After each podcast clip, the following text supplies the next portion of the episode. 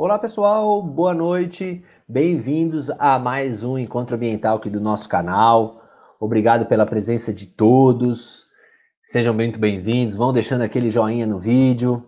Para aqueles que estão chegando agora, fica o convite para vocês se inscreverem no canal, ativarem né, o sininho para que vocês acompanhem todos os encontros ambientais que nós realizamos aqui semanalmente.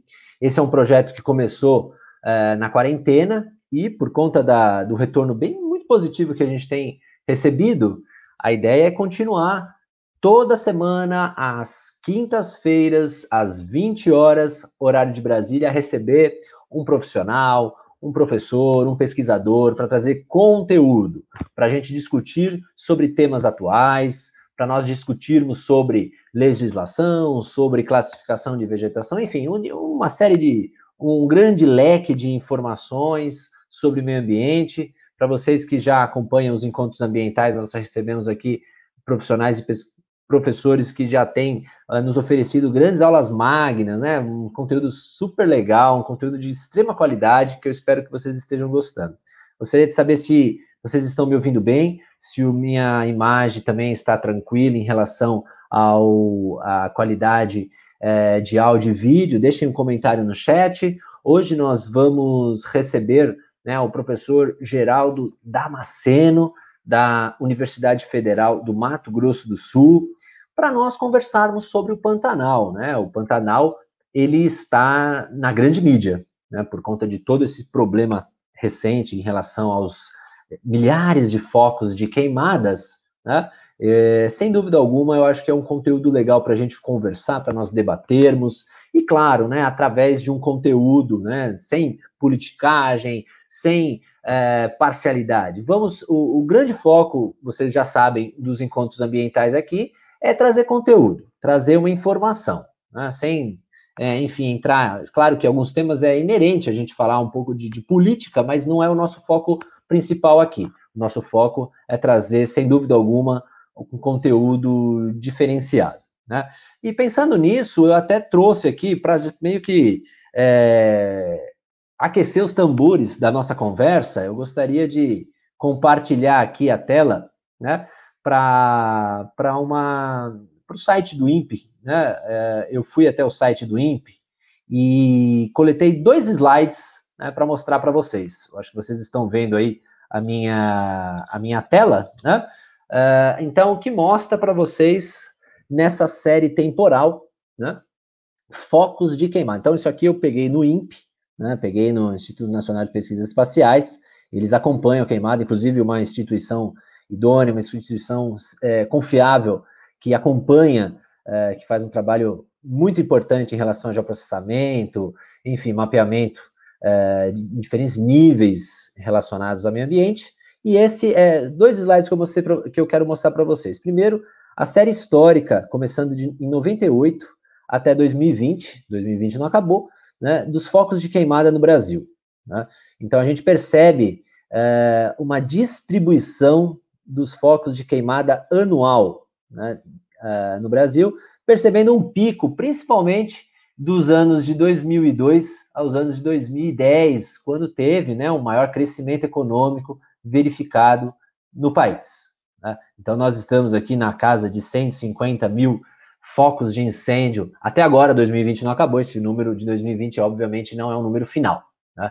Agora, uma coisa que realmente salta aos olhos é esse dado aqui, né? essa série histórica do bioma Pantanal. Né? Uh, o aumento no número das queimadas do Pantanal, aqui 2020, está muito maior do que qualquer uh, dado registrado aqui uh, nos anos anteriores, e isso tem trazido aí uh, questões, discussões, e é esse o nosso ponto central da nossa conversa. Né? É isso que nós vamos conversar. E para isso eu chamei, né, eu convidei gentilmente o professor Geraldo Damasceno. Professor, como vai? Tudo bem? Tudo bem, Rodrigo. Eu quero Beleza. agradecer o convite aí tá? e dizer boa noite para todo mundo aí, aos que nos acompanham. Maravilha. Professor, o senhor da. Vou chamar de você, me permita. Pode chamar de é, Claro. É, leciona na Federal do Mato Grosso do Sul. Qual que é, a, em qual laboratório? Fala um pouquinho da sua linha de pesquisa na Federal. Eu trabalho no laboratório de ecologia vegetal. É, trabalho com florística, é, sociologia, trabalho com a estrutura de comunidades, efeito da inundação na vegetação, efeito do fogo, efeito de, é, de variações do solo. Essa é a linha de pesquisa que a gente desenvolve lá é, no laboratório. Perfeito. Aí em Campo Grande. Em Campo Grande. E como que está a situação aí do Pantanal? Como que vocês têm acompanhado? Você que está aí na região, o que, que você tem a trazer para nós em relação a tudo isso? Porque para nós chega né, situações alarmantes, né, de grandes focos de queimada no Pantanal atualmente. É, é, depois que começou a pandemia, a gente ficou mais trancado em casa, né? Mas a uhum. gente tem acompanhado também aqui de perto tem um noticiário local que tem passado as coisas, a gente tem recebido vídeo dos colegas que é, estão no campo, das pessoas que estão combatendo fogo. É, a situação Sim. é bastante é, preocupante mesmo, né? Teve bastante uhum. É, focos de incêndio esse ano no Pantanal, é, um pouco aqui no Mato Grosso do Sul e, sobretudo, lá na, na, em Mato Grosso, onde teve maior quantidade de áreas queimadas do que no Mato Grosso do Sul esse ano. Perfeito, perfeito. Bom, que legal, né? E aí eu acho que hoje é um dia interessante para a gente, primeiro, conhecer um pouco do Pantanal, que ele tem muito cerrado, mas ele tá, é um cerrado numa planície, né? E, puxa, que legal, agradecendo aí pela, pela sua disposição de nos trazer um conteúdo. É, você compartilhou aqui, você trouxe para nós aqui algumas imagens. Primeiro a gente acho que para a gente debater essa questão de fogo e tal, acho que é interessante primeiro a gente trocar uma ideia do que é o Pantanal, a sua dinâmica, né? Eu acho que isso é importante, né, professor? Isso, com certeza. A, a ideia que uh, a gente conversou, né, de trazer para cá, é um pouco da, da dinâmica. Como é que é o Pantanal? O que, que é? Que tipo de vegetação que existe? Então, eu vou fazer uma fala aqui muito mais uhum. focada na vegetação, né? Mas uh, outras coisas a gente pode falar também, mas é a área que eu trabalho, então eu vou focar mais na vegetação. Perfeito. Eu vou, ó, tá compartilhada a tela aqui, o pessoal já está observando os slides que gentilmente você trouxe aqui para nós, professor. Fica à vontade. Beleza, tá já. Então, gente, é, a ideia é só dar uma geral sobre o que, que é o Pantanal, né? A gente ouve falar, olha, o Pantanal está queimando, está destruindo, mas o que, que é o Pantanal? Né? O Pantanal é uma planície inundável, tem essa figura aqui é, do, do trabalho do professor Assini, né, é, mostrando o, o Pantanal é, como um, uma área é, inundável. Né? Então, é, tem essa, essa grande bacia aqui, né, a bacia do Alto Paraguai, pegando aqui a morraria de Maracaju, Serra da Bodoquena, é, Planalto do Taquari, é, Chapada dos Guimarães, Chapada dos Parecis, todas essas áreas chovem, né? Tem, é, tem é, eventos de chuva e essa chuva é, carrega suas águas para essa planície aqui inundável, que é a planície do Pantanal, que é originária de um afundamento tectônico. Né? Então, o Pantanal é isso. É, ele é dividido em várias sub-regiões, né, onde você é, tem é, várias uh, denominações regionais, de acordo com, com as, as, pessoas que habitam, né, as características dos rios que inundam, então, eu vou colocar aqui os nomes é, das sub-regiões é, que existem, é, uhum. só para vocês terem uma ideia. Então, toda essa região aqui que está marcada, né, é, colorida, é a parte inundável do Pantanal. Tem uma parte que fica na Bolívia, no Paraguai, que não está aqui. Né? Os mapas só abrangem aqui o Pantanal brasileiro. É, e essa parte que está em branco aqui é a parte alta, que é a bacia do Alto Paraguai, que é a região é, onde os rios vertem para o Pantanal e aí eles provocam boa parte das inundações que ocorrem aqui. Existem regiões onde a inundação é, não ocorre diretamente por um rio, como é o caso da Inhacolândia, um pouco aqui do Paiaguás, que é, essa inundação ela se dá pelo, uh, pela chuva, é, pelo extravasamento de pequenos cursos d'água temporários e assim vai. Né? Mas na maioria dos casos a inundação se dá pelos rios. É, o clima da região ele é um clima parecido com o clima do Cerrado, que tem essa sazonalidade forte. Você tem uma estação é, que é chuvosa, que vai mais ou menos de outubro até março, né? e aí uma outra que é mais seca, que vai de abril até setembro. É, não chove muito na parte central do Pantanal, é, a chuva fica em torno de mil milímetros por ano, mil e poucos milímetros por ano. É, é, chove bem menos do que, por exemplo, na borda, que tem é, cidades que pode chover 1.300, 1.200, 1.400 milímetros por ano. Né? Mas na parte central do Pantanal chove menos. Então, por que, que inunda? Inunda porque, é, voltando aqui um slide, o Pantanal é muito plano, né? Só, só para é, uhum. exemplo, é muito plano. Então, você tem aqui essa, essa região é, muito plana, tem uma declividade que é, é de 2 centímetros por quilômetro nesse sentido e de 30 a 50 centímetros por quilômetro nesse sentido. Então, você tem essa característica de uma região muito plana, chovendo pouco, menos chovendo um pouco, você tem essa é, característica da inundação, desde que haja chuva suficiente na parte alta da bacia do Alto Paraguai. Então, é assim que funciona o sistema de inundação do Paraguai, do, do Pantanal. Essas inundações, o regime de inundação, ele pode variar. Na maioria dos casos, né, os rios, por exemplo, o caso aqui do Rio Cuiabá, pesquisado aqui pelo professor Girardi, é, você tem a inundação sincronizada com o, o, período da chuva. Essas barrinhas aqui são as chuvas, isso aqui é a inundação do rio. Ou seja, o pico da inundação ela é logo depois do pico da chuva. Tá? Mas em alguns casos, por exemplo, como o Rio Paraguai, lá em, em Corumbá, Dário, ou a água da inundação, a água da chuva, ela leva mais ou menos três meses para chegar na região central do Pantanal. Quando ela chega, está no meio da estação seca. Então você tem essa situação engraçada aqui. Essas barrinhas são a chuva. Tá vendo? No mês de junho, uhum. você tem o menor nível de chuva e tem o maior nível do rio. Então, quando você tem é, o Pantanal cheio aqui nessa região, você não tem chuva. E quando você tem chuva, o Pantanal está seco. Né? Seco, assim, vamos dizer assim, o nível de inundação está baixo. Então, por conta disso, para ocorrer fogo aqui numa região como essa, você tem que ter uma situação especial, que eu vou mostrar agora aqui. Ó, uhum. é, o Pantanal tem ciclos plurianuais de cheia e seca. Né? Então, isso aqui são as máximas e mínimas, do Rio Paraguai é, desde 1900 até hoje. Tá? Lá, catei na, são dados que a, a Marinha do Brasil disponibiliza online, né? Quem quiser precisar usar esses dados, é só ir lá no site da Marinha de Ladário e baixar. É um, é um serviço que o Ministério da Marinha presta para a gente que é inestimável. Eles coletam dados de áreas do Rio do Paraguai é, desde 1900 até hoje. Então, aqui, vocês podem observar o seguinte: o Rio Paraguai, que é o principal coletor das águas do Pantanal, ele vai marcar para a gente como é que são esses ciclos plurianuais de cheia e seca no Pantanal, porque ele é o o rio que recolhe todas as águas do Pantanal. Aqui você vê que existem é, períodos mais cheios, né? Por exemplo, aqui, períodos mais uhum. cheios períodos mais secos, né? Então, essa aqui é a máxima, ou a linha azul é a máxima, a linha vermelha é a mínima. Então, 19, as principais cheias do Pantanal, 1905, 1988, 1995. Tá? Essas são as grandes cheias do Pantanal. Mas, em compensação, vocês vão perceber o seguinte, que existem períodos mais secos. Né? Então, eu vou acrescentar uma linha aqui, só para ajudar a gente a entender uhum. essa dinâmica.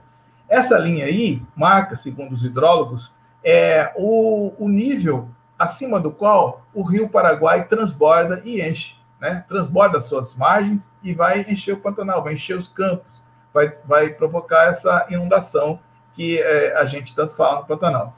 Então, naquela situação que eu mostrei aquele gráfico, para ocorrer fogo na região onde tem o Rio Paraguai, é, a cheia máxima do Rio Paraguai tem que estar abaixo dessa linha. Então, olha aqui esses anos aqui. Ó. É, né? Inclusive, uhum. o ano uhum. passado teve um pouco, né? E esse então, ano. Então, quando está abaixo dessa linha, não há cheia. Quando está abaixo dessa linha, o Rio Paraguai não transborda. Né? Ah. E outros rios podem seguir a mesma tendência, não, não quer dizer que vai ser igual, mas é, é como o Rio Paraguai é um rio que recolhe todas as águas dos rios, do Pantanal, ele mais ou menos marca uma tendência geral. Né?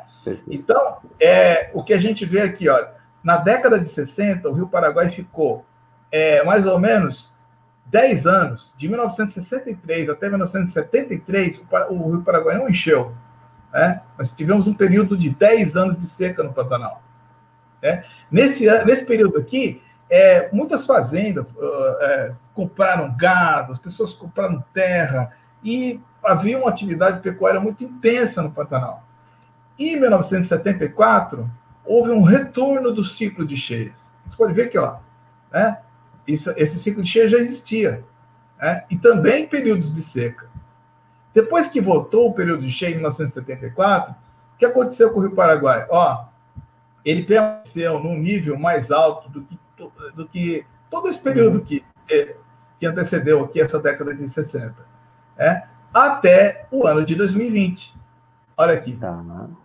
Ao pico da cheia do Rio Paraguai é de 2020. Né? Ele está é, abaixo é, é, de todos os outros desde 1974.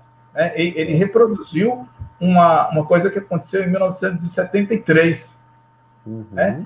E olha o, o, o, nível mais baixo do rio, que é hoje, tá? Hoje, lá na régua de Ladário, o rio está medindo 9 centímetros. Ou seja, ele está tá no nível de o nível mínimo lá da década de 70. Exatamente, né? Tá, tá. Ele está até mais baixo do que alguns anos lá da década de, de, de 60. Então, Isso significa é... que choveu muito nos últimos meses. Né? Choveu, Desculpa, choveu pouco. pouco. Choveu muito pouco esse ano, uhum. né? E uhum. você sabe que essas chuvas elas dependem do sistema de umidade que vem da Amazônia. Então, esse sistema esse ano está falhando, está diminuindo a quantidade de chuva que está mandando para o Pantanal, e aí a gente tem esse, essa situação de extrema seca, né? Então, o Rio Paraguai, as pessoas estão atravessando a pé o rio.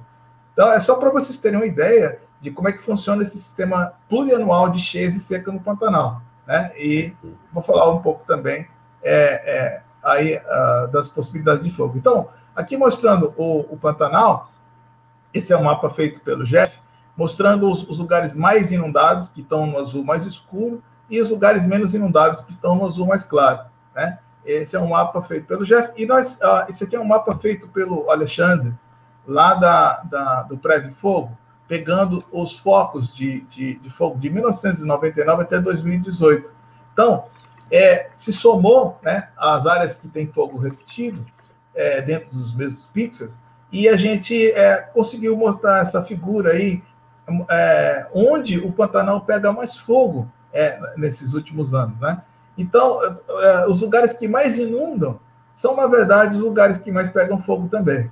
Né? Uhum. E é, até um paradoxo, mas são naqueles anos em que o, o, Rio Paraguai fica abaixo de 4 metros, o fogo é certo nessas regiões. Uhum. Tá? Por quê, então, professor? Tem alguma explicação para isso? por conta de que é, você tem a estação seca, chove muito pouco na região de Corumbá, aquilo que eu mostrei no começo, né? Uhum. E é, quando o rio não atinge os 4 metros de altura, o campo não, não fica inundado, e aí a, a produção de biomassa nessas áreas que inundam muito, ela é muito alta, essas áreas é, chegam a ficar inundadas 270 dias por ano. Né? Então, esse ano ela ficou zero. É, essas áreas ficaram é, zero dias inundadas. Né? Então, toda essa biomassa produzida de gramíneas, é, é, ela ficou disponível para o fogo esse ano. Então, é, você tem, assim, qualquer foguinho que você coloque tem um potencial muito grande de virar incêndio, né? Então, por conta dessas características. E são regiões também onde você, como inunda muito, não tem muito gado, então o gado não consome muito esse, esse, esse pasto, e também tem lugares, é, são lugares onde tem muita gente, essas áreas que eu estou mostrando são áreas próximas a, a, regiões urbanas, onde tem mais chance de alguém inadvertidamente colocar fogo. Né? Perfeito. É, então, é realmente um paradoxo, né, professor? Então, nas áreas que mais inunda, serem as áreas mais suscetíveis ao fogo numa época desfavorável. Basicamente é isso. Exatamente. Interessante, interessante. É, aqui mostrando um pouco da flora do Pantanal, esse é um trabalho do professor Anildo Pote, da professora Vale, é, onde eles é, estão fazendo uma compilação, né? Estão, estão é, melhorando essa compilação. Tinha um, um dado de 2.200 é, espécies é, no Pantanal, que essa, essa lista está sendo atualizada, né? Da, da, flora, com as principais Sim. famílias aí, para o pessoal do seu canal que, que gosta de botânica, tem aí as, as principais famílias Sim. Que existem no Legal. Pantanal. Você pode ver que tem muita graminha, né? É, as gramíneas são muito importantes, elas cobrem boa parte da superfície da, das paisagens do Pantanal. Né? Tem baixo endemismo, né? essa aí é uma espécie endêmica, Stipnopapus pantananensis, né? mas são poucas espécies endêmicas. é, é uma região muito é, recente, né? É, e entre 45 e 12 mil anos atrás ele era mais seco, se acredita, né? E é, o Pantanal, por ser uma região recente, é, ela tem uma flora que é influenciada por difer diferentes províncias fitogeográficas. Por exemplo, tem a província amazônica, que adentra pelo norte, nós temos a, a, o Cerrado, que é um dos principais, as principais províncias que vai ocupar principalmente essa região aqui do leque do Taquari. Toda essa região aqui é, é influenciada fortemente pelo Cerrado. As florestas estacionais, que vêm é, pelo Brasil Central, juntamente com o Cerrado e também da região da Chiquitania, na Bolívia. Né? Nós temos também a região, a, a, influência da vegetação do Chaco, que vem mais pelo sul. Né?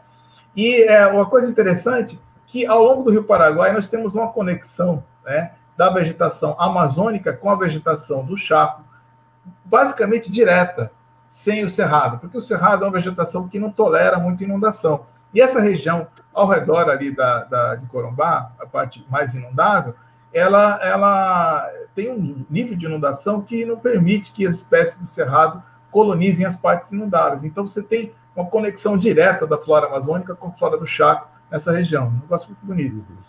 É, aqui só mostrando algumas figuras do cerrado, é, cerrado na região da Inhacolândia, é, as florestas estacionais ali próximas de Corumbá, na, na região da, das morrarias, é aqui mais um aspecto de corumbá, aqui algumas espécies. Aqui mostrando é, uma floresta estacional na região do Paiaguás, que é uma das maiores manchas de floresta estacional dentro do Pantanal, chama Mata do Cedro.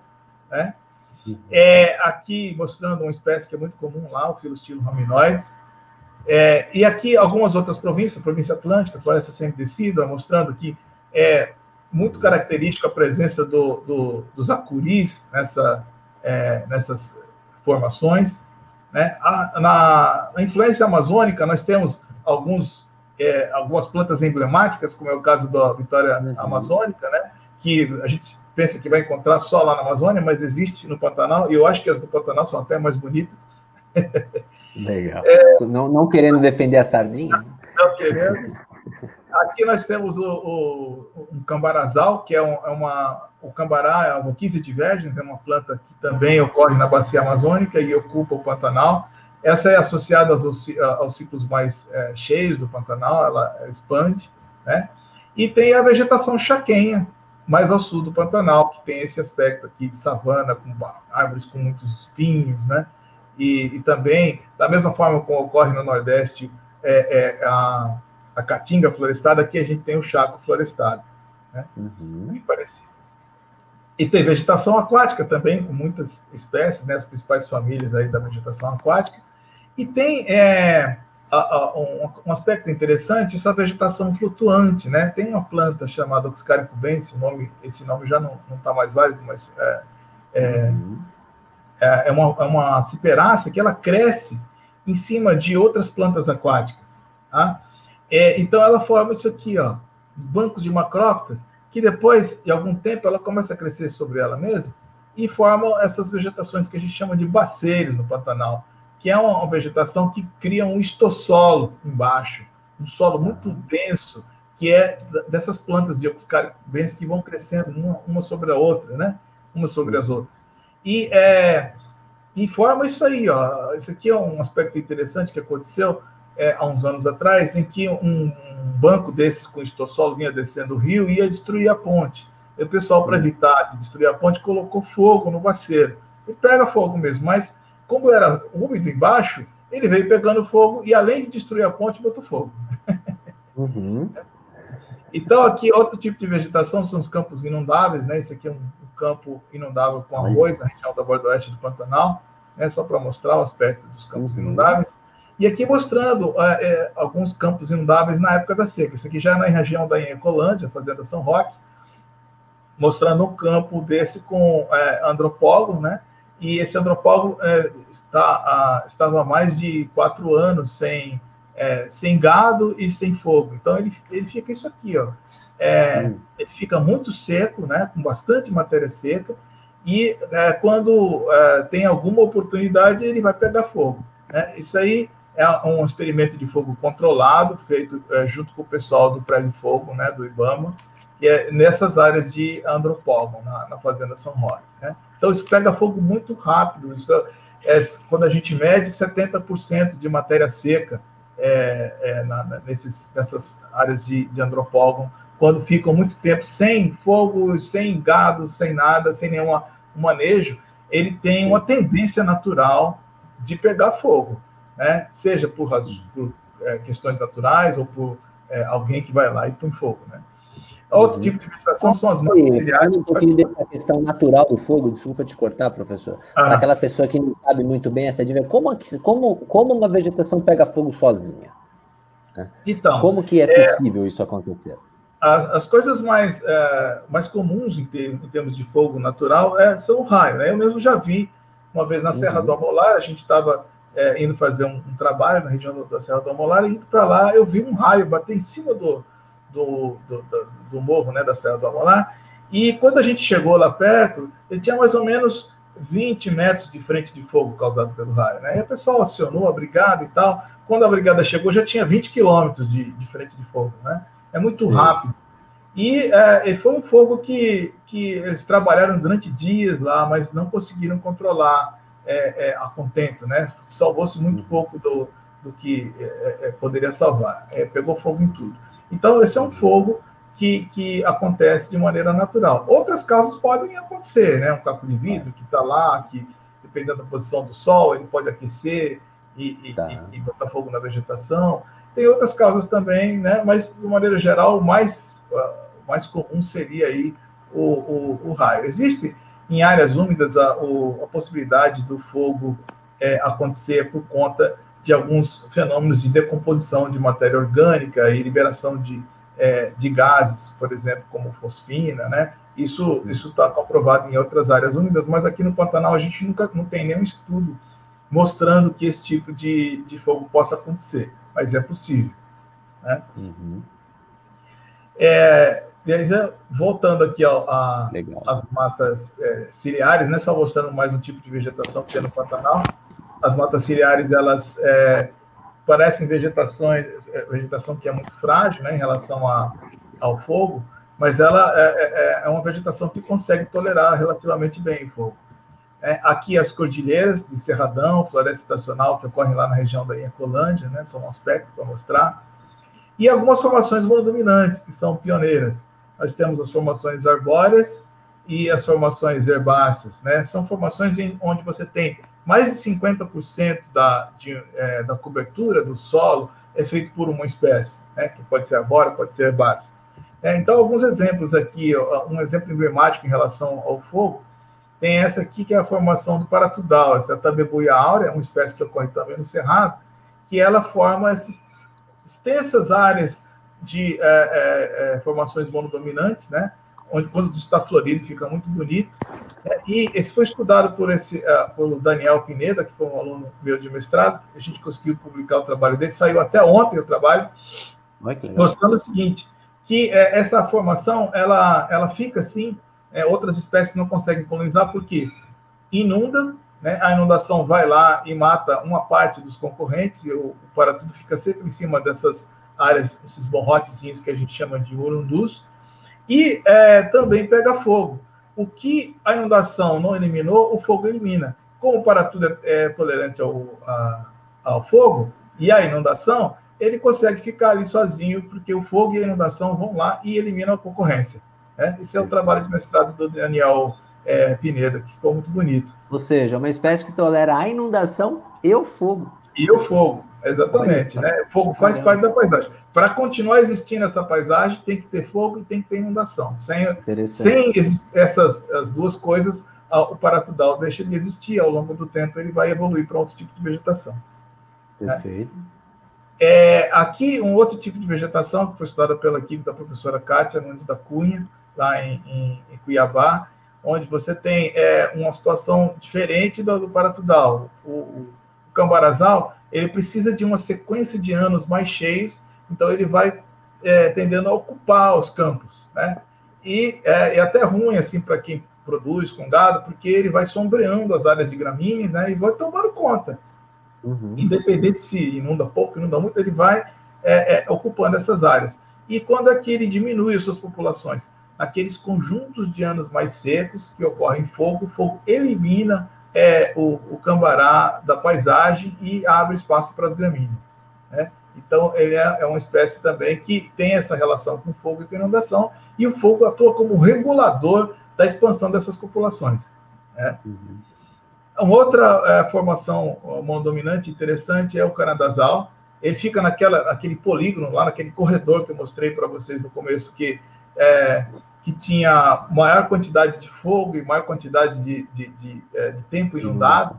Né? Então, essa é uma formação que se beneficia também do fogo e da inundação. Pode olhar que os caules do Canadá, Copernice alba, né, o nome dela, estão todos queimados. Né? Isso aí queima quase é, de dois em dois anos, três em três anos, sempre está queimando, tá? É, o, o, os canadazais. É só o Rio Paraguai não atingir o nível máximo, ou pode acontecer também de ter uma ou duas semanas sem, sem chuva em janeiro, já é suficiente para isso aí tudo queimar. Pode olhar que às vezes no noticiário pode aparecer, ah, janeiro está pegando fogo no Pantanal, o fogo no Pantanal. Aí você, no mês de janeiro está pegando fogo, é por quê? Porque o rio está muito baixo e ficou uma semana, duas semanas sem, sem chuva, já é suficiente para pegar fogo. Né? Como o fogo começa, eu não sei. Aí é só é, estou colocando os fatos que acontecem. Claro. É, aqui outro tipo de formação monodominante, que é a é, é, Eritrina fusca, né? fica lá na região do Taiamã, Mato Grosso, foi estudado pela Darlene Gris é, e também pelo, pelo Miguel Olivo, né? que é são um aluno de lá da, da Unemat, e se dedicaram a estudar essa formação. É, e aqui, um, é, só para ilustrar um trabalho feito por dois alunos é, nossos do, do, mestrado, que eles estudaram o efeito do fogo na, nas matas ciliares do Rio Paraguai. Então, é, é bem interessante que é, essas formações de matas ciliares ocorrem em cordões, assim, próximos do, do, rio, por conta da, da movimentação que o rio faz na paisagem, né? E é, essas áreas que ficam entre esses cordões, elas têm gramíneas, vegetação aquática, que quando isso seca, isso pega fogo, né? E o, fogo tem um papel interessante em manter a paisagem dessa forma, porque é, onde é, é, é, mais baixo, são poucas espécies que conseguem colonizar, as espécies arbóreas, vão entrar só as gramíneas. As gramíneas elas são mais resistentes ao fogo, e aí elas vão é, queimar e eliminar as árvores aqui no meio. Né? Então, essa também é uma paisagem mantida pela interação fogo-inundação. Então, nas partes mais altas, você tem é, a inundação pega menos, as árvores têm mais habilidade para conseguir ficar, e nas partes mais baixas, as árvores que conseguem nascer aqui nos anos mais secos, o fogo vem e elimina. Né? O fogo elimina e a inundação também é, é, é, é juntamente. Então, o, é, o fogo ele acaba ajudando a delinear essa paisagem, para deixar tudo assim bonitinho, como está aqui. Né? A inundação junto com o fogo. Né? Então, são, uhum. Eles atuam em conjunto na determinação da paisagem. Era mais ou menos isso que eu tinha para mostrar sobre aspectos da vegetação é, do Pantanal em relação à, à, inundação, ao fogo, e aí estamos à disposição aí para conversar. Bacana, bacana. Eu, essa era uma dúvida que eu tinha, professor. Então, essas formações monodominantes, de modo geral, elas estão, elas representam espécies que ganham a competição nessa nessa dualidade, inundação, fogo, basicamente Exatamente. é isso. Basicamente isso, né? Tem Legal, espécies muito... que precisam dos dois, do fogo, da inundação, e tem espécies que precisam só de períodos mais inundados, como é o caso do cambará, para conseguir se espalhar. Perfeito. Eu vi duas perguntas aí, da Sueli e do uh, da, da Evelyn, falando sobre essa diminuição da chuva é, é algum euninho, porque tem, né? O euninho, laninha, às vezes tem alguma influência na diminuição de chuva. É, a gente sabe que desmatamento na Amazônia, né? Enfim, o, o, o, que que. Qual a sua opinião em relação? Ou é algo natural? Não, tem momento que não chove mesmo. O que, que você acha que está por trás dessa diminuição da chuva nesse ano, né? É, aqui no Pantanal? É, na verdade, a gente tem essas chuvas que vêm para o Pantanal, elas são, é, vamos ser reguladas por aquele sistema de umidade que vem da Amazônia, né, que a gente chama de rios voadores. Né? Então, você tem a umidade vem do Oceano Atlântico, atravessa a Amazônia toda, né, chovendo ali e evaporando com a ajuda das árvores tal, isso vem sendo trazido até a região dos Andes, e dos Andes isso verte para o centro do Brasil e aí causa chuva na região do Brasil Central e o Pantanal se beneficia disso aí, porque está logo no começo ali dessa, dessa virada da chuva que vem dos Andes, né? Então é uma chuva que vem da, da região da Amazônia e cai nas cabeceiras dos rios, é, principalmente na região do Mato Grosso. Boa parte da água que vem para o Pantanal vem do Mato Grosso, né? não do, do Mato Grosso do Sul. 60% do Pantanal é no Mato Grosso do Sul, mas boa parte das águas vem lá do Mato Grosso, que é uma chuva mais amazônica. Então, esse sistema, ele, ele mandou menos chuva esse ano. Tanto é que a gente tem eventos de fogo em grande quantidade no Rio Paraguai, que é aquele sistema que eu expliquei aqui, e tem um, uma quantidade imensa de fogo é na, no Mato Grosso, nas, nas, ah, nas regiões de Poconé, é, Cáceres, né? Eu não sei como é que está Barão de Melgaço, mas é, essas são as regiões que queimaram bastante esse ano, porque tem menos chuva lá. É, agora, o início do fogo, eu não sei como é que foi, as pessoas estão investigando aí, mas é, existe essa predisposição ao fogo por conta de ser mais seco.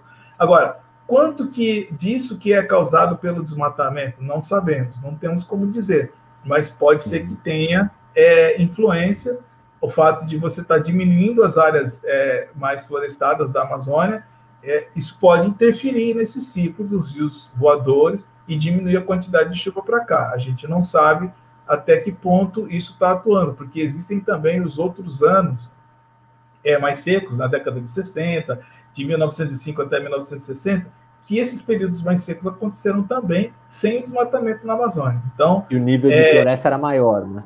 Exatamente. Só que a gente não pode assim dizer, não, ah, é, aconteceu antes, então não é, não é culpa da, do desmatamento da Amazônia. Vamos desmatar. A gente não sabe. Pode ser que dessa vez seja causado por, é, é, pelo desmatamento. Pode ser que o desmatamento esteja desencadeando né, esse, esse processo de seca. A gente não sabe. Precisamos estudar.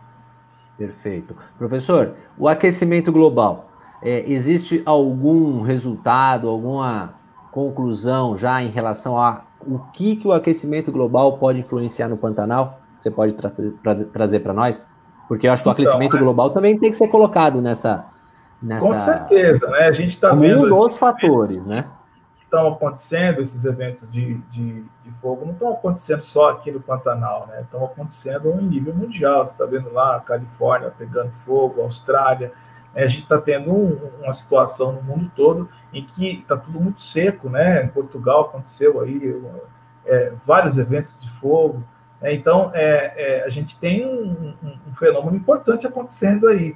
E é, dentro desse contexto, esses eventos de fogo que estão acontecendo no Brasil, com certeza não estão fora. Agora, é, estabelecer matematicamente essas relações para o Pantanal, a gente não tem esses números ainda. Né? É, a gente precisa uhum. estudar, mas com certeza é, nós temos alguma influência aí do aquecimento global nesses, nessas mudanças desses sistemas que estão acontecendo. Perfeito. Uh, o pessoal aqui está perguntando sobre as, e as florestas do Pantanal que pegaram fogo. Né? Tem uma pergunta aqui do, do Ricardo que eu pensei aqui. E as florestas hum. do Pantanal que pegaram fogo. Isso aqui está muito relacionado a esse fogo que vai perdendo o controle, né? Com certeza. A gente tem várias áreas que pegaram fogo, né? É, essas florestas, uh, existem espécies na floresta que são mais adaptadas ao fogo e existem aquelas espécies que não são. Então, é, vai ter uma mortalidade grande de árvores, com certeza. É como o caso do cambará que eu mostrei aqui, né? Uma formação como aquela pegando fogo, você vai ter uma grande mortandade de árvores. Por quê? Porque é uma árvore que é, ela ocupa os lugares nos anos mais cheios, mas quando entra um ciclo mais seco com presença de fogo, elas são eliminadas, elas diminuem a, a sua, suas populações no Pantanal. Então, é, é, essa dualidade acaba acontecendo. Isso dentro das florestas, do mesmo jeito. Algumas espécies vão ser beneficiadas e outras vão morrer. Né? É, vai ocorrer uma mudança, vamos dizer assim, uhum. permanente, né? uma mudança permanente na composição da, da flora até que entre um outro ciclo e, e, e, isso vai se modificando novamente, né? E nunca vai ser como antes, porque é, é, o Pantanal ele tem é, existe um, um, trabalho feito por um grupo lá da, da Escócia que eles mediram a quantidade, a, a, frequência de fogo, né? Em uma baía chamada Baía Gaíva e aí mostrou que você tinha fogo no Pantanal desde 12 mil anos atrás até hoje. E o sítio arqueológico mais antigo do Pantanal datado é de 8 mil anos. É, não quer dizer que não tinha gente antes, mas a presença humana mais, é, vamos dizer, consistente é, é de 8 mil anos para cá. Quer dizer que 4 mil anos de fogo sem a presença desses sítios arqueológicos. Então, o fogo estava aí no Pantanal já há muito tempo. A gente tem, então, essa, essa vegetação sofre sempre mudanças, né? Ela vai, vão ocorrer mudanças na vegetação que é relacionado com esses ciclos mais secos, onde você tem fogo, e esses ciclos mais úmidos, onde você tem bastante inundação. Tá? Mas uh, prejuízo para as árvores tem, para a fauna, né? Que depende. A fauna, principalmente. Uma né? árvore que, que produz uma grande quantidade de frutos nesse período agora para para edificação, para alimentar os filhotes, essas espécies vão ficar sem comida. Perfeito, perfeito. Agora teve uma pergunta falando sobre o agronegócio. Né? Hum. Qual é o impacto né, da, da expansão das lavouras, soja, é, no Pantanal? O que, que, o que, que você tem a trazer em relação a isso? Porque assim, é, a gente fala, é muito difícil a gente falar sobre o fogo. Tem o fogo natural e tem o fogo criminoso. Plantador de soja, ele coloca fogo no Pantanal? Então, eu, eu não sei dizer isso, né? A gente nunca acompanhei nenhum, nenhum uhum. plantador de soja é, como que ele faz para abrir as áreas, não, eu não tenho esse dado. Tá. É, a gente sabe que existem é, algumas fazendas que estão começando a plantar soja na borda do Pantanal. Né? O Pantanal tá. tem as suas áreas relativamente preservadas, mas esse fenômeno de agricultura, né, que está começando a avançar, nas bordas do Pantanal está começando a acontecer. Tem, tem várias é, coisas assim. Uhum. Agora, se as pessoas põem fogo, se não põem, eu não, eu não sei dizer. Não, uhum. não tenho, é, seria leviano eu dizer isso. A gente sabe que existe essa prática de colocar fogo na, na, nas áreas de campo do Pantanal para limpar aquele efeito que eu falei para de savanização da paisagem. Né? O fogo promove isso. À medida que você, uhum. o fogo passa pela paisagem, aquelas espécies que ocupam a, paisagem nos anos mais secos ou as, aquelas mesmo que ocupam o, a paisagem nos anos mais cheios, que se beneficiam da cheia, elas são eliminadas. O fogo queima isso, ele, elimina. Então, isso é bom para o gado, né? O, gado vai lá e come o pasto fresquinho. É, é um pasto nativo. Quem faz isso, de uma maneira geral, é, vamos, vamos pensar, se você está trabalhando com pasto nativo, é, não é um dos males o menor. Agora, eu acho pior é, até quando você tira a vegetação nativa e planta braquiária, porque aí você tem é, a eliminação da vegetação nativa, você não põe mais fogo, mas a biodiversidade que existia ali foi substituída. E isso Perfeito. não faz fumaça. Né? Então, é, existem muitos pecuaristas no Pantanal que estão trabalhando ainda com pasto nativo, que eu acho que isso é, é uma coisa que precisa ser incentivada. Né? É uma coisa chamada fogo prescrito é, onde você vai lá, o governo, juntamente com as populações, com os fazendeiros, com os ribeirinhos, com os, as comunidades tradicionais, né, e é, programar se, se são áreas que têm necessidade de você queimar para prevenir incêndio, então que se queime de uma maneira que não vá prejudicar a biota, né, de maneira controlada, de maneira que não vá prejudicar a saúde das pessoas. E, e é, essa é a forma que eu acho que tem que ser feita. Né? Mas, que não é feita. É, não, atualmente não é, porque a gente não tem ainda esses dados para fazer esse tipo de programa. Uhum, entendi. Essa, essa queima, a gente conversou é, previamente, é, você, me, é, você me comentou sobre, né, que seria a queima, né, a queima prescrita seria uma forma de você organizar, entre aspas, a temporada de, de incêndio. Porque a gente sabe que é uma, uma vegetação, que é uma região que pega fogo, então, seria meio que você organizar isso. É, conscientizar a população, conscientizar, enfim, diferentes níveis da população, para que esse fogo seja colocado de uma forma consciente. Né? Exatamente. Né? E acho que esse, isso era uma pergunta que eu ia te fazer, assim, qual era um caminho? Porque a gente tem perguntas no chat falando sobre ah, a, sua, a fala isenta a responsabilidade do poder público. Acho que é nosso, nosso objetivo principal nessa live aqui é falar do da vegetação, falar do ambiente e a sua relação com o fogo. Esse é o nosso como principal. É que, é, é, como é que é o, o, poder público pode atuar nisso aí? É regular esses, essas coisas da queimada. A proibição, da forma como é feita hoje, ela não está ajudando muito, porque o governo Sim. proíbe e não fiscaliza. Né? Então, ah. é, tá, tá proibindo, tá proibida a queimada agora, mas não tem ninguém lá no, no campo fiscalizando quem está queimando e quem não está. Quando a coisa pega fogo, aí ah, tá lá a polícia agora é, investigando quem foi que botou fogo, quem é que não botou, mas, mas não existiu a, a, a, é, vamos dizer assim, não existe ainda um programa consistente, né? Eu acho que falta verba, falta é, estrutura para que os, os, órgãos ambientais, que eu conheço várias pessoas que trabalham nesses órgãos, por exemplo, o pessoal do Prefogo faz um trabalho fantástico, é, mas precisa de estrutura para conseguir é, fazer essa coisa acontecer. Mesmo uhum. assim, tem uma, algumas áreas, por exemplo, ali ao longo do Rio Paraguai, que é muito complicado a questão é, de você fazer uh, o fogo prescrito, teria que ser bem estudado ali, porque a gente tem esses é, áreas com estossolo. O que é o estossolo? São esses batumes, são áreas que têm um solo orgânico profundo. Então, quando isso pega fogo, esse fogo vai por baixo, ele brota em áreas diferentes, é um negócio maluco, né? É, Para você controlar. O fogo pula, é, passa por baixo de acero, é, em alguns casos pula até o rio, quando as folhas, as copas das árvores é, pegam fogo. Então, é muito difícil controlar o fogo nessas áreas que tem istossolo, né, esse solo orgânico, em, em uhum. camadas muito grandes. A gente estava estimando, estava conversando com o professor Arnildo outro dia, a gente estava uhum. estimando que esse ano deve estar tá queimando é, áreas que têm 40 anos de estossolo acumulado. Né? Queimaram. Ou seja, ele tem muita matéria orgânica, muito gases, que isso acaba alimentando o fogo. Exatamente. E, não, e a matéria é seca mesmo, porque o rio está muito baixo, essas áreas uhum. elas ficam inundadas, aqui é, é um estossolo é, que fica úmido, né? Quando isso seca, você tem assim uma camada imensa de matéria orgânica disponível para o fogo. É a hora que o fogo passa ali, você não consegue apagar isso fácil. Perfeito, perfeito, legal. Eu vou pegar. Existe um. Eu, tô, eu, eu, eu fico com o olho aqui e o olho no chat. Então você até me desculpa se às vezes eu desvio um pouco a atenção, porque tem muita dúvida. Eu vou pegar essa dúvida aqui da doutora Alessandra Penha. A frequência, intensidade e abrangência dos incêndios estão aumentando progressivamente. Quais as expectativas de perda de resiliência de comunidades vegetais do Pantanal? Essa é uma pergunta que tem sido por muitas pessoas colocadas aqui, é que assim, ah, tá bom, pegou fogo, e aí? O Pantanal vai se recuperar? O que, que, que você tem a dizer para nós em relação ao day after, né?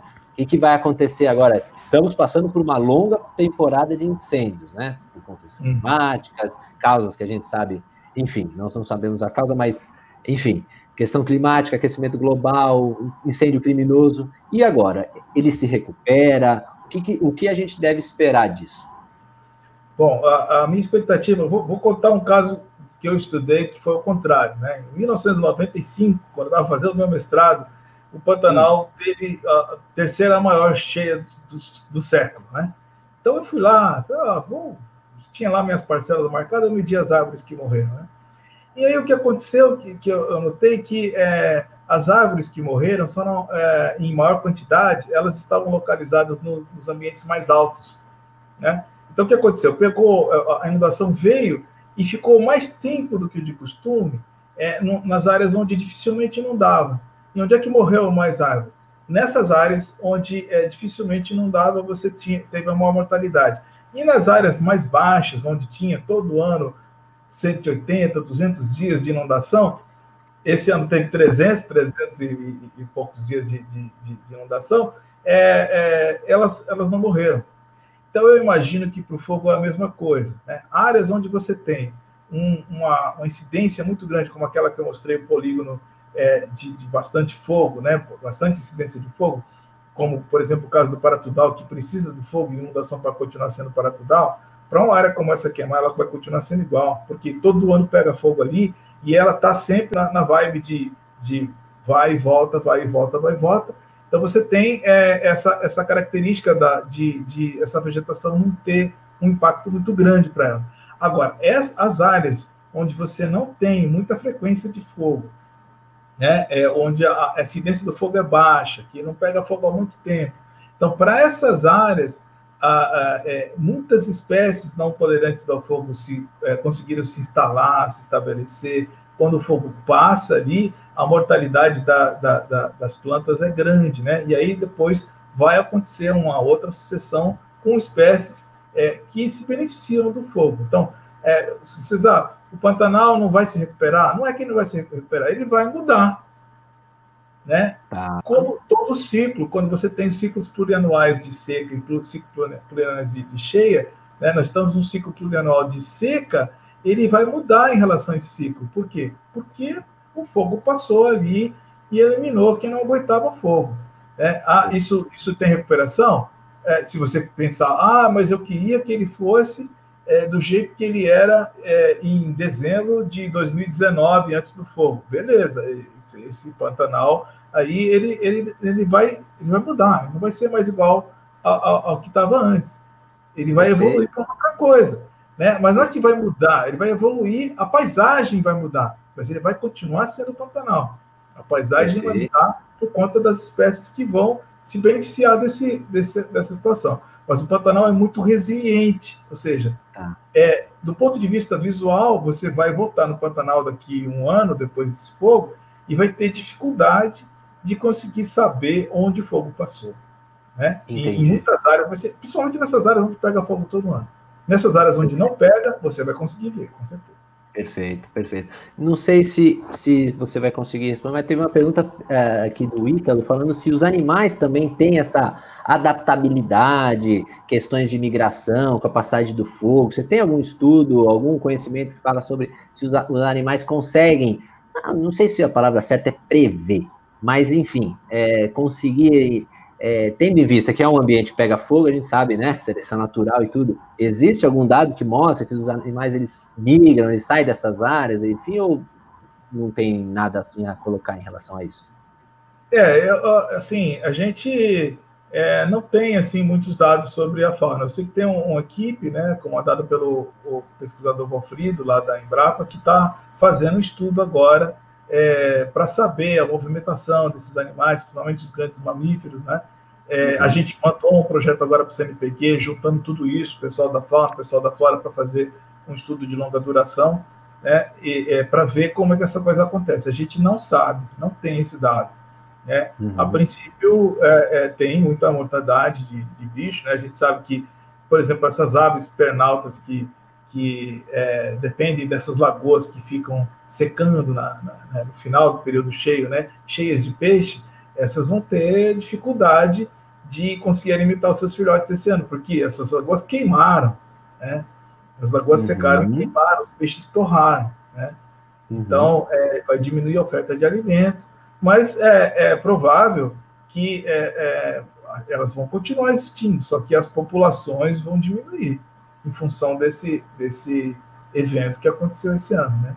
Mas, assim, não tem estudo de longa duração para dizer. É, Entendi. É, teve uma pergunta aqui, da, inclusive da, da Giselda, é, vou colocar aqui para gente, a gente ler junto. Se o, o, impacto das inúmeras PCHs, foi, outras pessoas colocaram essas, essa pergunta, nas cabeceiras do, do Pantanal sobre esses pulsos de inundação Existe algum estudo, enfim, qual que é a influência dessas PCHs, que tem um ritmo próprio, né, por conta dos reservatórios nessa inundação? É, a, as PCHs, o que, que, elas vão fazer? Elas vão influenciar nesse pulso de inundação, né? Isso que eu estou contando para vocês, de você ter é, a necessidade desses ciclos cheia e seca, né? Essa, esse, o pulso de inundação é muito importante para a manutenção do Pantanal como ele é. Quando você uhum. coloca uma PCH nos rios das nascentes do Pantanal e, e, essas PCHs vão regular o fluxo da água da maneira como eles acham melhor, né? Então, por exemplo, no ano mais seco, a tendência dessa PCH é, é, é diminuir a quantidade de água que vai passar para o sistema. Então, uma PCH como essa, ela pode, inclusive, pode induzir é, é, maior ocorrência de fogo no Pantanal, porque se entra menos água, inunda menos o sistema, né? Então, é, é o impacto das PCHs, é, de uma maneira geral, da forma como existe esse projeto aí, pode ser inclusive maior do que o impacto do fogo esse ano.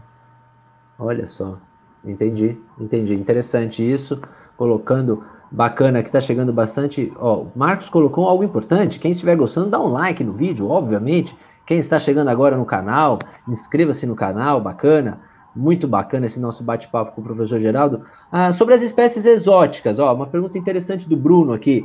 É, por que tem tão poucas espécies vegetais exóticas no Pantanal? Eu sempre ouvi falar que o Pantanal é um ambiente tão específico e tão difícil de se estabelecer que as exóticas não conseguem chegar. Pode comentar um pouquinho sobre invasão biológica no Pantanal, professor? É, a gente não tem muitos dados sobre isso, né? É, na verdade, assim, o que a gente sabe é, de, vamos dizer, espécie é, que está sendo colocada no Pantanal agora, que, que tem um potencial né, é, invasor, é a braquiária. A braquiária está sendo plantada né, na, na, nas partes baixas do Pantanal, em alguns lugares, é braquiária umidícola, e ela está se dando muito bem, tá? tá é, ao contrário do que ele falou aí, a braquiária umidícola vai bem no Pantanal. Depois do é. fogo, então, é, é, a braquiária umidícola fica limpinha. As, as espécies nativas, de, vamos dizer, em termos de cobertura, depois uhum. do fogo, elas, elas é, diminuem e a braquiária vem pura. Né? Então, é, a gente tem esse, essa, essa questão aí. Mas são poucas espécies assim invasoras que a gente é, há um problema com o Pantanal. Não tem muito. Uhum. Perfeito, perfeito. É, a gente fala de ciclos de inundação. Aí eu pego essa pergunta aqui da Gisele. O Banco de Sementes de Lagoas recuperará as macrófitas queimadas?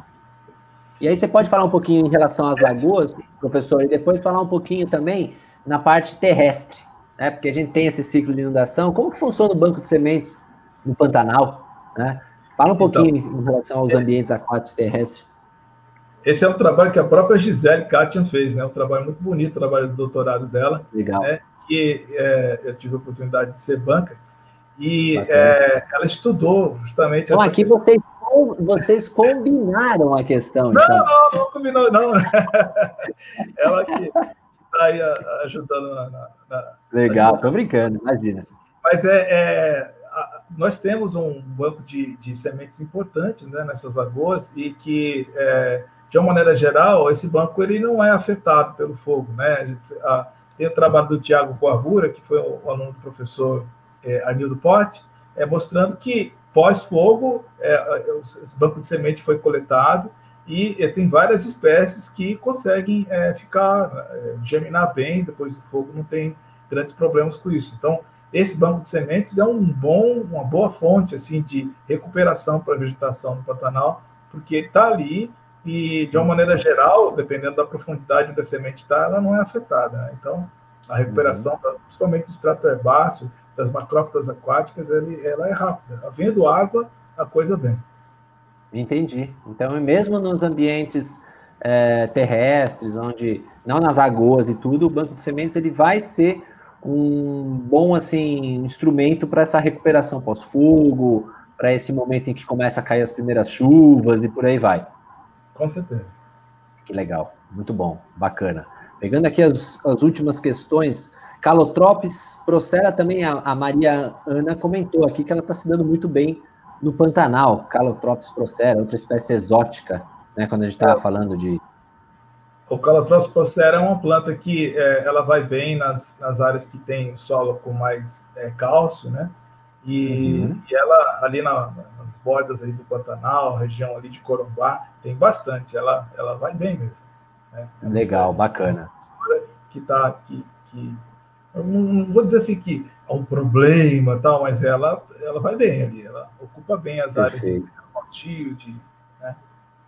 Perfeito. Então quer dizer eu acho que o que, tá, o que falta é essa é uma política, é uma política de entender que a presença do fogo é relevante para a dinâmica, para a distribuição das diferentes fisionomias da vegetação. Isso a gente pode pensar cerrado e pantanal, né? Porque boa parte do Pantanal é composto por vegetação do cerrado, nas partes um pouquinho mais altas e tudo mais. Então, acho que a, a falta de uma política que regula e que fiscaliza, que regula né, essa presença do fogo, é o que coloca essa, esse, esse ambiente de completa. É, que fica né, para a nossa, nossa observação que é uma coisa Deus dará. Né? É uma coisa meio que. Né, tá, tá, tá Deus dará o negócio, né, professor? É, está faltando uma política séria, né?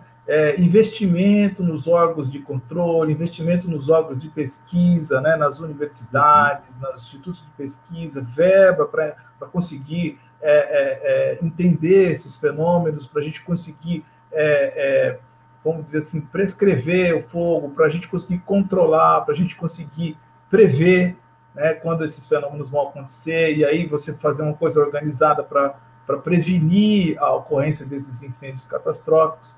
Isso a gente faz com investimento em pesquisa. Né? Então, o que a gente tem visto é a diminuição da verba pra, é, é, que é destinada à pesquisa a cada ano. E aí a gente, quando acontece um evento como esse, ah, todo mundo falando mal do Brasil, tá bom, mas a gente tem os instrumentos, tem pessoal altamente qualificado nas universidades, nos institutos de pesquisa para fazer isso, né? falta investimento. Falta investimento, com certeza, com certeza. Pegando as últimas dúvidas aqui, é, uma pergunta aqui do Edson: qual o impacto das usinas sucroalcooleiras no Pantanal? Elas contribuem às queimadas? Qual o ponto de vista do professor Geraldo sobre essa atividade econômica? Planta muita cana no Pantanal atualmente, professor?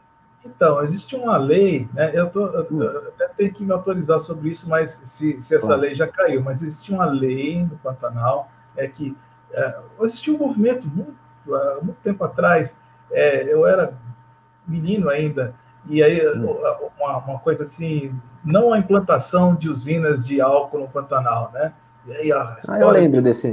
Ia, ia, ia poluir o Pantanal e tal. E em cima desse momento surgiu uma lei, né? Existia uma lei que era onde se proibia plantar é, cana, né? E, e ter atividade de, de, de é, produção de álcool na bacia do Alto Paraguai. Né? É, teve até um evento é, bastante forte que aconteceu aqui é, no Mato Grosso do Sul, tinha um, um, um ambientalista que, quando essa lei estava sendo discutida para ser revogada, ele, ele se imolou, né? ele foi lá e, e botou fogo no próprio corpo é, é, em uhum. protesto à, à, possível mudança dessa lei. E, e, depois disso, eu, não, eu, eu, eu, confesso que hoje eu não sei como está a situação dessa lei, se ela ainda está vigente ou não, mas, é, uhum. de uma maneira geral, a gente não tem essas usinas de álcool na bacia por conta dessa lei. Perfeito. Legal. Tá muito incipiente ainda. Legal, bacana. O Ítalo também trouxe aqui, já tem algum dado sobre a influência das secas atuais na diversidade de macrófitas, nas áreas úmidas, visto que elas se propagam em sua maioria vegetativamente? Então, é, a gente não tem ainda esses estudos, né, de como que é, as macrófitas se comportam nesses ciclos plurianuais de cheia e, e seca, temos alguns dados ainda, mas não estão publicados, a gente precisa é, analisar bem para ver como é que essa coisa funciona, porque existe uma dinâmica muito grande, né? Tem um trabalho do aluno da Rosa, Helena da Silva, foi o mestrado dela, em que hum. a gente acompanhou durante quatro anos, é, que foi um ciclo plurianual é, é, completo de cheia, é, é, a, as macrófitas aquáticas num determinado ambiente. E a mudança de espécies foi muito grande, né? É, é fantástico. A gente conseguiu é, durante o, o, o, período de estudo dela, é, registrar mais ou menos é, 10 a 15% de todas de toda a flora de macrófitas aquáticas do Pantanal ocorrendo naquele lugar alternadamente, ou seja, uhum. com as variações plurianuais. Então, as macrófitas elas têm assim um, um, uma, uma, dinâmica muito forte em relação a essas coisas. E tem essa coisa que a Gisele colocou aí no trabalho dela de doutorado, é interessante que tem um, um banco de sementes que fica ali no solo, né? A gente, eu não tenho esse dado é, de, uhum. de, é, de, cabeça aqui, mas tem tempo que essas sementes ficam no solo. Então, um ciclo desses de um ano, dois anos é, é sem, sem encher, é, tem muitas sementes que vão ficar ali no solo e a, na medida que a coisa volta, a cheia volta, elas vão germinar e o ciclo começa de novo. Ah, que legal, que bacana, muito bom. Indo para o final aqui, uma curiosidade, professor, essa aqui eu fiquei curioso. Professor, uma vez eu vi de uma professora que o pelo de alguns animais, acho que lobinho, em atrito com o capim nativo em época de seca causaria fogo. Isso é verídico ou isso é papo de pescador? Caramba, o lobinho ia sair bastante queimado dessa história, né? então isso é papo de pescador, então. Não, eu, é, no, eu isso aí realmente não. Né, Você coloca falar. a mão no fogo por essa, não? Eu coloco. ai, ai, puxa, que legal, muito bom. Muito bom, eu estou vendo as perguntas, o pessoal agradecendo bastante pelo conteúdo, fantástico, legal. Bom, acho que para a gente fechar, eu acho que a Gisele, inclusive, está participando aqui no chat, colocando conteúdo. É legal que muitas vezes a gente traz um profissional, um professor, um pesquisador, aí vem o pessoal do laboratório, gente que interagiu em pesquisa e traz conteúdo no chat. Que legal, muito bom. Uh, professor, e, e para as pessoas que querem conhecer um pouco mais das publicações que vocês estão realizando, um laboratório, vocês têm algum site, uma rede social, alguma coisa assim, que as pessoas que estão aqui, mais de 150 pessoas nesse momento, agradecendo a todos que estão aqui, deixa o likezinho no vídeo, compartilhem o vídeo, informação, conteúdo de qualidade aí que a gente está proporcionando para todos vocês. Tem algum para onde as pessoas possam buscar conteúdo, conteúdo técnico, científico? Com certeza. Bom, a gente tem o site do, dos programas de Biologia Vegetal, de Ecologia e Conservação, da, do curso da, da, UFMS, né? Que tem lá uhum. algumas publicações. Tem o, o, site do Projeto Nolete, que é um projeto que a gente está é, coordenado pelo professor é, Danilo. Obrigado, uhum. Gisele. É, e, e, nesse site tem várias informações, né? O projeto ele visa estudar o fogo nas áreas do Pantanal de terra indígena, na terra indígena é, Caduel, projeto muito bonito, uhum. e tem alguma coisa lá. É, as coisas estão espalhadas nesses sites aí, mas é, é, em breve a gente vai fazer uma, uma coisa assim mais, mais única e juntar essas informações todas num site só para ficar mais é, disponível. Bacana. Maravilha, legal. Bom, professor, então eu gostaria, assim, bom, já agradecer a todos que estiveram com a gente aqui é, por todos que acompanharam, bacana. Qual o último recado que você tenha a passar para essa turma? Porque muita gente percebe, né, a angústia em ver na grande mídia os fogo, né? É, é, é chocante né, a gente ver uma cena de fogo. Nunca é legal, né? Por mais que a gente sabe que pegar fogo é importante para para a dinâmica da vegetação, não é legal ver um fogo queimando uma vegetação. Né? Passa uma mensagem para a turma que está aqui, por onde são da área. Eu sei que muitos que, são, que nos acompanham aqui gostam de meio ambiente, mas não são técnicos.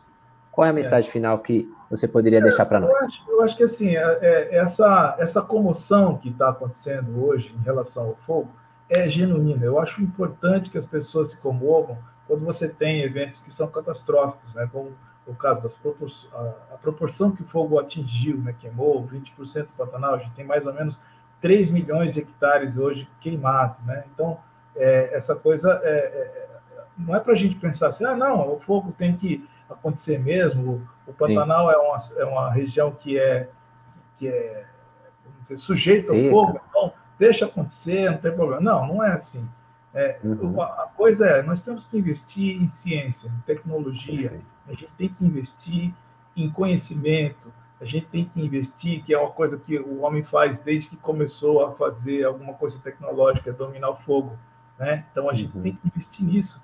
É, o fogo ele está ali na paisagem, ele faz parte, mas se a gente não souber manejar, é, a gente vai provocar desastres. Né? Eu, é, essa é a, é a mensagem que eu gostaria de deixar. Perfeito, maravilha. Aí na próxima live o pessoal está falando para você cantar. Mas aí fica para. Pra... fica para a próxima. fica para a próxima, muito legal. Vai ter, Bom, vai uma, uma, já, já que estão pedindo isso, vou fazer uma propaganda aqui. É. Vai ter um esquenta do Congresso Nacional de Botânica, né? acho que ah, se engano, dia 9 agora de, de, de, outubro, né? e aí vai ter uma, uma, algumas palestras, né? e lá eu não vou fazer papel de pesquisador, lá eu vou cantar. Aí, quem quiser participar do esquenta, então é só participar lá. Esse congresso, é, vai ser um congresso esse ano online? É, não, ele uh, não vai hoje esse ano não vai ter congresso nacional de botânica, ele vai ser é, vai ter só uma um preâmbulo, né, um esquenta, né, para dizer para o público da botânica que a gente está ali, a gente não, né, não, sei, não mas o congresso foi é, transferido para o ano que vem, em julho do ano Perfeito. que vem, em Goiânia, né, coordenado. Ah, legal. Então, e aí então vai ter a palhinha do professor. Vai ter. É. Então Isso. vamos lá, vamos fazer a propaganda direito. No dia 9 de outubro, né? Aonde Sim. acompanhar o professor é, Damasceno cantando? Isso, no, no, é um evento chamado Esquenta, né, do Congresso Nacional de Botânica, da Sociedade Botânica do Brasil, que é, vai ser promovido pela Universidade Federal de Goiás, é, e a gente vai estar participando né, com esse é, com a parte musical. Maravilha, que bom. Olha aí, maravilha. Fica aí já como uma próxima, um próximo encontro, com certeza. Professor, muito obrigado. Valeu pela por essa hora aí de conhecimento que você nos doou aqui. Valeu. O espaço está aberto aqui para vocês trazerem quando quiserem novos resultados de pesquisa que vocês estão trabalhando. Eu aprendi muito sobre o Pantanal, muitos, todos nós aqui aprendemos. E é isso aí. Eu acho que é, é, o objetivo foi passar um, uma informação técnica para que a gente possa entender um pouquinho da dinâmica desse ambiente e saber conversar e né, filtrar todas as informações que chegam para nós de diferentes fontes. É isso aí. Muito obrigado. Até uma próxima. E eu, dia 9, eu vou te ver cantar lá Muito bem. Eu quero agradecer aí o Rodrigo e todos que participaram aí da live, muito, muito é, é, é, rico, né? Agradecer aos colegas de laboratório, aí, aos, aos colegas da botânica também que participaram e, e dizer Bacana. que Bom, você é, ó, a audiência foi muito boa porque você é cantor também, então por isso que o pessoal veio aqui, então você faz sucesso na botânica e na, na cantoria. Valeu, professor, um grande abraço, obrigado a todos, até uma próxima. Valeu, um abraço, tchau, tchau.